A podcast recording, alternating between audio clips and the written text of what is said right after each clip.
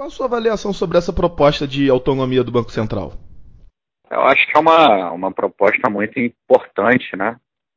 É, num cenário em que a gente ainda sofre com, com problemas de institucionalização da política monetária no Brasil, né?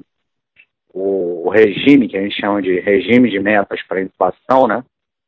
Ele é institucionalizado, né, entre aspas, por um decreto presidencial lá de 1999, né, junho de 99. Então, é, qualquer presidente que entre né, é, tem a possibilidade de revogar esse decreto e assim acabar com o regime de metas, tornando o Banco Central refém é, do político da hora. É, mais ou menos o que aconteceu no passado muito recente.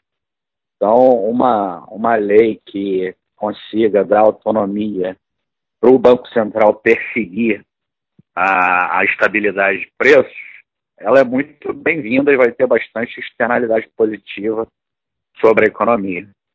E quais os mecanismos podem garantir essa autonomia? Bom, é, existem vários arranjos possíveis, né? Em geral, a gente tem uma, uma um regime é, de autonomia, né? Em que você garante mandato dos diretores e presidentes do Banco Central, de modo que esses mandatos eles não sejam é, coincidentes com o é, que esteja no momento. Né? Então, se, por exemplo, né, o atual presidente foi eleito em 2019, a gente não teria é, mudança né, dos diretores e do presidente do Banco Central, pelo menos até 2021. É, então, o presidente que entra ele não poderia mudar é, a direção e a presidência do Banco Central. Além disso, é, o colegiado né, do Banco Central ele teria autonomia, que a gente chama de autonomia de instrumentos. Né? Ele poderia utilizar os instrumentos de política monetária, em particular a taxa básica de juros, uh, conforme for a necessidade do controle da inflação. Então, ele não estaria sujeito né, a uma pressão é, do, do, Poder Executivo né, para alterar essa taxa de juros conforme for o desejo do presidente de plantão. De plantão. Então, isso daí é, garante né, que a política monetária vai ser utilizada é, para manter a inflação estável ao longo do tempo é, o, que é, o que é um avanço, né? Bastante positivo em relação ao que a gente tem hoje. E esses são também os principais efeitos que a independência traria na, na atuação do Banco Central, né? Essa não ingerência da, do, do governo, enfim, essa não ingerência política, né? O Banco Central ele é uma espécie de coordenador de expectativas, né? As expectativas da gente é, para o que vai acontecer com a inflação, ela tem um papel crucial sobre a inflação de fato, né, a inflação observada. Então, quanto maior é esse risco de algum tipo de ingerência sobre a política monetária, maior vai ser a imprevisibilidade sobre a inflação e, obviamente, maior vai ser o nível né, da inflação geral. Existem vários estudos empíricos que mostram que, de fato, no período lá em que o Alexandre Tombini conduziu política monetária e, consequentemente, houve uma ingerência. A gente trabalhou né, com um nível de expectativa de inflação maior. Então, esse tipo de ingerência ele acaba gerando um patamar de inflação maior, porque os agentes sabem que a política monetária ela está a serviço do político de plantão. Então, à medida que você conserta esse problema, né, você torna o Banco Central independente para perseguir a inflação, é, o controle de preços, né, você reduz aí o espaço uh, para que a inflação é, varie ao longo do tempo. Então você vai ter uma inflação mais estável. Uma outra coisa que eu queria falar é o seguinte: é, muita gente confunde a questão de autonomia é, do Banco Central como se fosse a serviço, que o Banco Central ficaria a serviço dos bancos, etc. É, o que acontece é o seguinte, no arranjo de independência do Banco Central, ele tem independência de instrumentos, mas ele sempre vai estar amarrado a uma meta, né? conduzida pela sociedade. E no caso aqui brasileiro, né, a gente tem aí já há mais de 20 anos um regime de metas de inflação, que funcionou mal, funcionou bem, mas está meio que institucionalizado informalmente. Então o Banco Central é obrigado a perseguir uma meta de inflação, olhando, obviamente, para o que acontece com o nível de atividade, né, com o que a gente chama lá de hiato do produto. É diferente do produto efetivo e o produto potencial da economia. Então ele sempre vai estar olhando para essas coisas. O que ele tem é a independência de poder perseguir essas coisas. É, como no teu trabalho. Você, você tem uma meta né, no teu trabalho, mas você não tem autonomia para perseguir essa meta. É mais ou menos o que, o que acontece hoje né, com é, o Banco Central. É, é dada autonomia a ele, mas uma autonomia informal, que pode ser mudada a qualquer momento. Então, a lei, ela basicamente institucionaliza isso. Ela, olha, você tem uma meta no teu trabalho que é o quê? Manter a inflação estável ao longo do tempo. Acho que hoje, né, ninguém é contra essa meta. Né? A gente sabe que a inflação ela afeta principalmente os mais pobres. Então, quando a inflação ela acelera, ela vai prejudicar justamente as pessoas que ganham menos. Então, é uma meta razoável, uma meta que a sociedade toda aprendeu a mirar e, e ter como um balizador institucional. Então, a gente tem que dar as condições para que o Banco Central consiga perseguir essa meta. E essas condições são justamente a autonomia e independência da autoridade monetária. E quais as outras medidas que seriam necessárias no, no conjunto aí da economia para modernizar a, a economia e tornar a, a gestão independente de, de amarras políticas?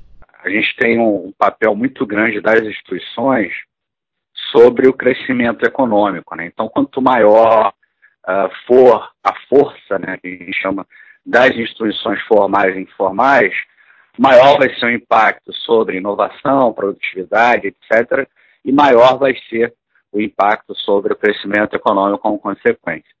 Em, em relação à política econômica, né, tanto a política monetária quanto a política fiscal, a gente tem que deixar claro né, para a sociedade que, seja qual for o governo lá no executivo, seja qual for o Congresso, seja qual for o presidente do Supremo Tribunal Federal, a gente vai ter uma política monetária que seja guiada com precisão técnica e não esteja a, a favor de qualquer que seja o vento de uma dessas desses três poderes.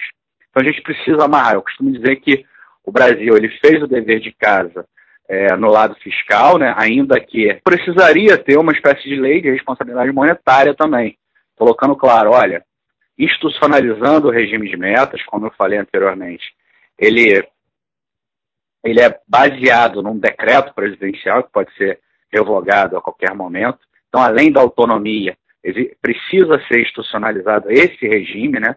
colocá-la claro né, numa lei ou qualquer que seja o, o, documento institucional, que o regime de metas é válido e a preocupação é, da política monetária deve ser a estabilidade de preços, né? que amanhã ou depois o Banco Central não use é, o, seu, o seu arsenal né, de instrumentos para, por exemplo, emitir moeda e essa emissão de moeda financiar o orçamento. Mas a gente tem várias é, brechas né, dentro da, do arcabouço institucional brasileiro que ó, é, poderiam permitir esse tipo de coisa acontecer. Então a gente precisa fechar essas brechas, tornar muito claro o relacionamento entre o Tesouro e o Banco Central, que ficou muito abalado né, naquele, naquele caso lá conhecido como pedaladas fiscais e contabilidade criativa. Então a gente precisa fechar esse gap, tornar é, o regime de metas né, complementando com a independência do Banco Central. Se a gente conseguisse fechar essas instituições, a gente tornaria o Brasil um pouco mais robusto né, a essas ingerências políticas. Um país ele vai ser cada vez mais desenvolvido quanto mais desenvolvido forem as suas instituições, inclusive as instituições que cuidam da política econômica. E qual a sua expectativa com relação à tramitação dessa, dessa proposta no Congresso? Olha, eu sou bastante otimista. Eu estou bastante otimista porque, é, de fato, a gente teve aí uma quebra, né? A gente cada vez mais é, vê evidências de que a atual legislatura, né, o atual Congresso, ele tem um compromisso reformista, né? ainda que hajam contra-reformas sendo tramadas lá em alguns setores do Congresso, né? e essas contra-reformas elas sempre são prejudiciais né? para o organismo econômico, mas eu acho que, no geral, esse Congresso ele abraçou é, de uma forma é, bastante nítida essa agenda de reformas, é, seja lá com a aprovação da reforma da Previdência, a lei do saneamento básico, né? o marco regulatório do saneamento básico foi aprovado lá em primeiro turno, uh, e a gente tem outros, outros indicativos, né? que tanto o presidente da Câmara quanto o presidente do Senado, de fato, estão comprometidos com essa agenda, porque eles veem que, de fato, o Brasil está parado, praticamente parado, há mais de três anos. Né? Então, a gente precisa ter essa agenda para voltar a crescer. E nesse pacote de agenda de, da agenda reformista, a lei de independência e autonomia ela está lá inserida, ela tem um papel uh, que deve ser que deve ser visto como importante por essa atual legislatura. Então, eu acho que isso aí, é, as polêmicas geradas em torno desse tema parece que é, foram meio que reduzidas, né? Setores, só setores muito radicais hoje, uh, sejam entre os economistas, sejam entre os políticos, são contrários né, a esse tipo de coisa, porque eles viram uh, que, de fato, a inflação, é, a gente voltou a ter inflação de dois dígitos né, no período recente, e isso aí abala tanto a popularidade do presidente questão, quanto gera uma convulsão social bastante grande. De fato, a sociedade brasileira ela hoje é contra qualquer tipo de aceleração inflacionária. Então, isso daí parece que está meio enraizado, esse Congresso parece que conseguiu uh, entender isso.